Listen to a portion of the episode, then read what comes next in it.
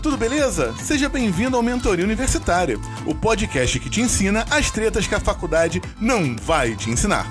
Eu sou Antônio Medeiros estou aqui para te ajudar com dicas de produtividade, rotinas de estudo, a te preparar para encarar o mercado de trabalho e ter o tão sonhado sucesso profissional. Avaliando se você fez a escolha certa.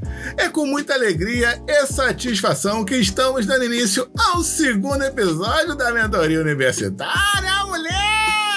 É isso aí, galera! Caramba, em segundo episódio e já vem com uma pergunta daquela bem braba, né? Parece até que eu quero trollar você, meu querido ouvinte. É complicado, eu sei que em algum momento da graduação a gente até se faz essa pergunta Pô, será que eu tô no caminho certo? É isso mesmo que eu quero pra minha vida? Quase uma pergunta filosófica. Eu imagino o camarada que faz filosofia. Deve ser isso aqui ao cubo. Tipo, caraca, ser ou não ser essa questão? Penso, logo existo e vambora. E aí? Ah, eu trago essa pergunta direcionada agora para você, meu querido ouvinte, meu padawan que está ansioso pelos conhecimentos da mentoria. Você sabe se fez a escolha certa? Isso está tranquilo no seu coração? Ou não? De vez em quando bate aquela depressão assim, pós-prova, e você fala: Caraca, o que, que eu tô fazendo aqui, meu irmão? Era pra eu estar tá fazendo outra coisa. Eu, durante a minha graduação, tive esse problema. Na verdade, é até interessante contar um pouquinho da minha trajetória profissional aqui para vocês. A química fez parte da minha vida no ensino médio é, lá para o primeiro ano no, do ensino médio, tive como professor Pedro Merrá, que era um carrasco em relação a essa disciplina. Havia um estigma de que nenhum aluno era capaz de tirar 10 na matéria do Pedro Merrá. E para que você conseguisse tirar 10, você teria que ter a espada de Glinglon, cavalgar no cavalo de Waka Waka até você conseguir o Anel do Poder de Sramerson. Pessoal aí que viu Nós na Fita vai entender as referências da brincadeira. Mas a verdade é que realmente ninguém tirava 10 a 10 anos com ele. Engraçado, né? 10 a 10 anos. E eu gosto sempre de um bom desafio. Na época eu queria, como qualquer adolescente, testar a minha capacidade, ver até onde eu conseguiria chegar. E a verdade é que eu tentei muito. Ah, muita coisa. Peguei lá os livros da época, os Berco Salvador, Tito e Canto, a apostila do Cederge, pô, Reza Braba, Simpatia, entendeu? Daquela da, da Rosa, do não sei o quê. Tô sacanagem, fiz simpatia não, mas peguei os livros necessários para poder me preparar. E para um aluno que não gostava de química, eu comecei do zero. Então eu sei bem do que eu estou falando. E depois de estudar ali radicalmente por um mês, que era perto da minha prova bimestral, eu finalmente consegui! Eu tirei seis na prova dele, que beleza, hein? Olha que alegria! É um negócio que deixa você assim extremamente motivado, sabe? Depois disso, assim, você pega aquela motivação com a bica do TikTok, já viram? A pincher. Então, é isso aí. Você pega a motivacional com a bica e você vai pro cemitério. Você se enterra lá desiste da vida. Fiquei muito frustrado. Primeiro, porque não foi o suficiente que eu tinha feito, e me ocorreu que talvez eu não fosse capaz. Tipo assim, caraca, química não é para mim. Porém, na época eu estava lendo um livro do Augusto Cury, é, O Futuro da Humanidade, se não me engano, acho que é esse o título, que falava sobre tentativa e a pessoa não desistir logo de primeira. Agora eu preciso que você preste atenção. Eu observei que o meu tempo de preparo e a forma com que eu tinha estudado eram ineficientes. Ou seja, pouco tempo e um estudo que não era ali eficiente. O que, eu quero dizer com isso? Eu não me preparei adequadamente. Deveria ter estudado a, as questões que eu tinha mais dificuldade e, claro, ter tido um tempo maior para poder fazer a prova dele. Beleza. Resolvendo essa situação, me planejei, estudei cerca ali de 3 horas a 4 por dia, somente química, porque eu queria tirar um 10 naquele cara. E aí eu passei o segundo, terceiro e quarto bimestre tirando 10. e falei assim: caraca, química é uma parada muito maneira. Levei isso para a faculdade, primeiro vestibular para a FRJ, passei para licenciatura em Química em 2007. Depois eu passei para Química com Atribuição Tecnológica em 2009. Sim, eu sofria muito bullying, porque a pessoa acabava de ouvir eu falar o nome do curso, olhava com aquela cara do pinguim de Madagascar e falava assim: Cara, não entendi nada que esse maluco falou do nome do curso dele. Imagina o que esse cara faz. Vou ficar quieto, sorrir a cene e bola pra frente.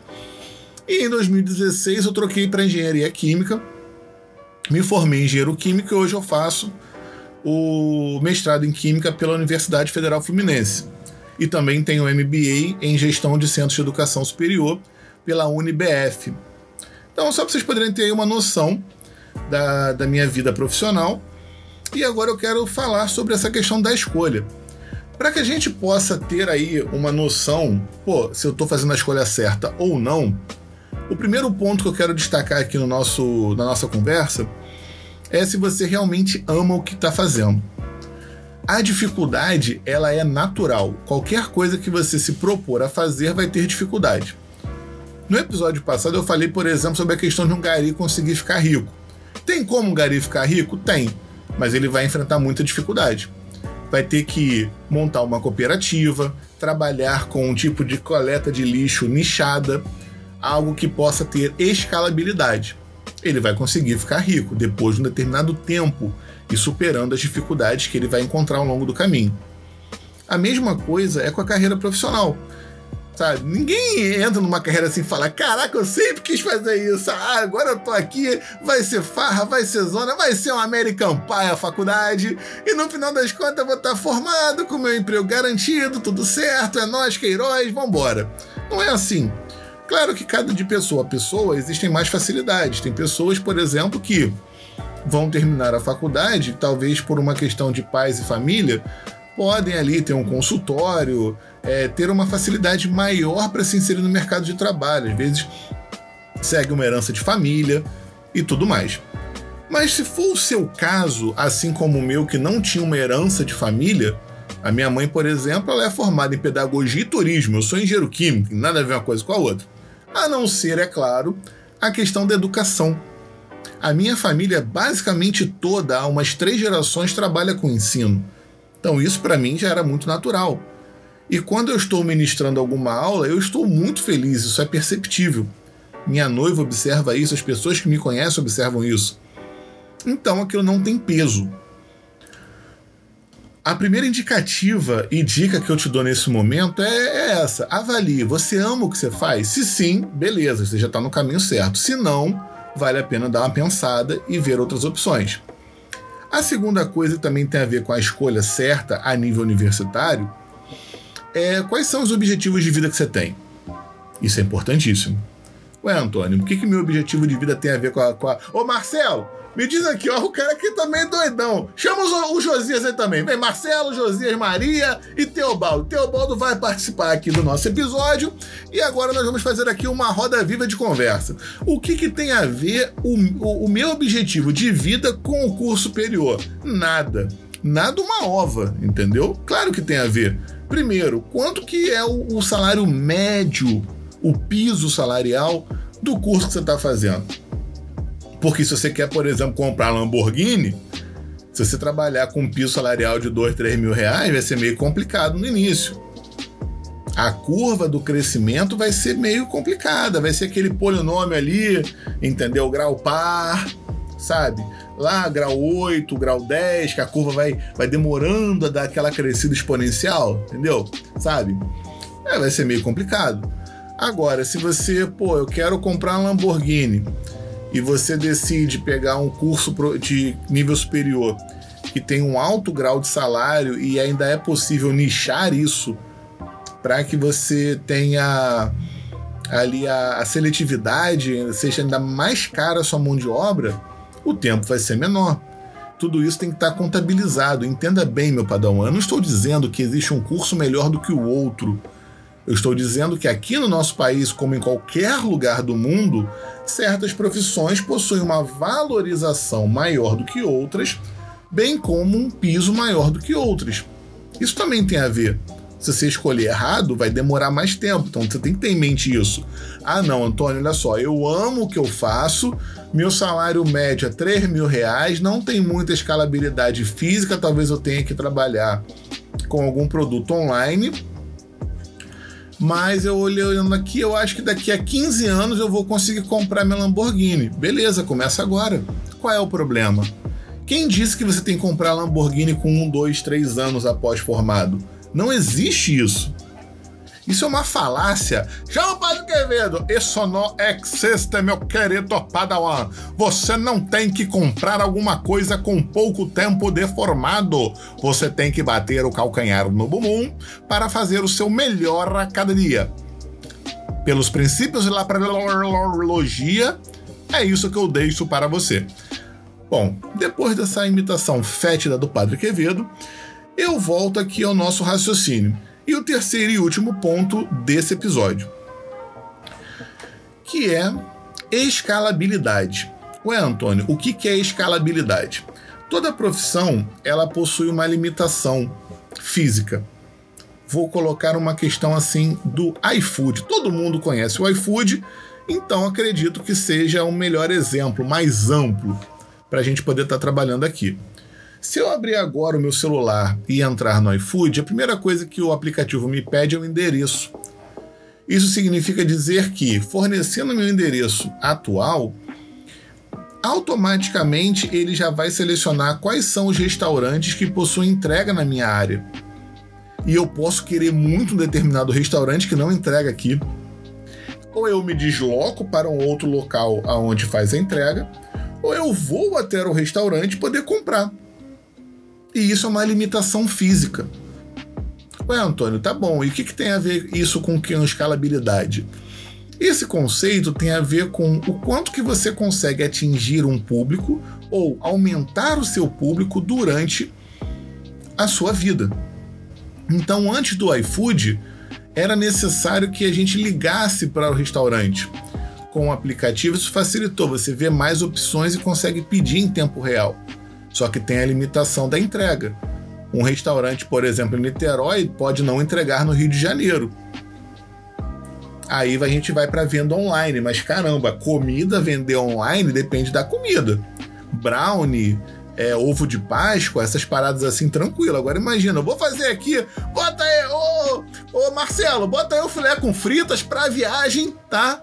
Separa na quentinha, deixa a quentinha da batata frita com furo e que tu vai sair daqui de Niterói para levar pro cara em Campo Grande. Beleza, vai até chegar a comida fria, a batata murcha cheia d'água porque fica ruim. E o cara vai falar: pô, esse restaurante é horroroso, não funciona para mim. A mesma coisa com a carreira. Antônio, que viagem, não entendi nada. Tu falou agora de comida aberta, me deixou com fome. Já tô aqui com o iFood na mão, esperando o, o episódio aqui para poder fazer um pedido. E o que, que isso tem a ver uma coisa com a outra? Se você escolher uma profissão que não dê para escalar fisicamente, a saída vai ser escalar online. E aí tem que ver como que você vai conseguir escalar online. E é isso demanda um certo trabalho, pesquisa, tempo, desenvolvimento, qualidade, experiência, fixação do nome, fixação da marca.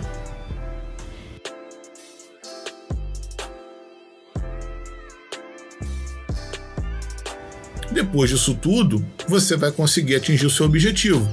Um camarada que eu gosto muito de, de ouvir o que ele fala e quero colocar aqui como exemplo nesse podcast é o Wendel Carvalho. Acho sensacional o trabalho que ele faz com o método Cronos e é um camarada que o tempo todo ele coloca que, pô, ele hoje o sucesso que ele tem não veio tipo de uma hora para outra. Foram anos fazendo ali o trabalho, se desenvolvendo, teve a limitação física até conseguir a, alcançar mais pessoas no digital. A profissão também tem a ver com isso. Então, beleza, Antônio, deixa eu ver se eu entendi. Recapitulando aí, vamos fazer aquela revisão da massa. Hey ho, let's go! Primeiro ponto, eu preciso ver se eu amo o que eu estou fazendo. Senão, não vai adiantar. Você até consegue trabalho, mas vai ser uma pessoa frustrada. Isso é bem ruim. Eu tenho exemplos na minha família de pessoas que têm uma boa situação financeira, conseguiram ali alcançar o sucesso financeiro, mas são frustradas porque não fazem o que gostam. A segunda coisa é avaliar se a profissão que você está escolhendo ela permite uma escalabilidade. Como é que é o piso? A segunda questão são os seus objetivos. A profissão tem que acompanhar esse desejo, tem que permitir que você, em algum momento, conquiste esse objetivo dependendo do prazo. Também não aconselho a você pegar, ah, se, eu, aqui 60 anos, se eu continuar com a minha profissão, eu vou conseguir conquistar minha Lamborghini. Eu acho que você poderia pensar numa outra alternativa. E se a alternativa já é outra, não é mesmo? Porque, pô, 60 anos vai ser uma luta muito grande. Mas algo que lida em torno ali de 10, 15, no máximo 20 anos, acredito ser pertinente. Acho muito bom, tá? porque é uma questão de opinião. Tem gente que lida com o tempo de forma diferente. E por último, a questão da escalabilidade. Não adianta é, pegar uma profissão que não é escalável porque você corre um, ser, um sério risco de não conseguir alavancar financeiramente e dependendo de como que mude o mercado, a sua profissão pode tá ficar obsoleta fisicamente. Então a ideia é você conseguir fazer alguma coisa digitalmente para que a escolha ali esteja cabível. Padawan, é o que eu tinha para poder conversar com você hoje. Espero que tenha gostado. Se gostou, compartilhe o Mentoria Universitária, porque dessa forma você participa ativamente desse podcast e também nos ajuda. Eu vou ficando por aqui. No próximo episódio falarei sobre o kit de sobrevivência do universitário. Ficou curioso? Vou botar aqui as paradas sérias que ninguém nunca te falou e faz total diferença. Eu sou o Antônio Medeiros. Vejo você então no próximo episódio. Um grande abraço e tchau, tchau.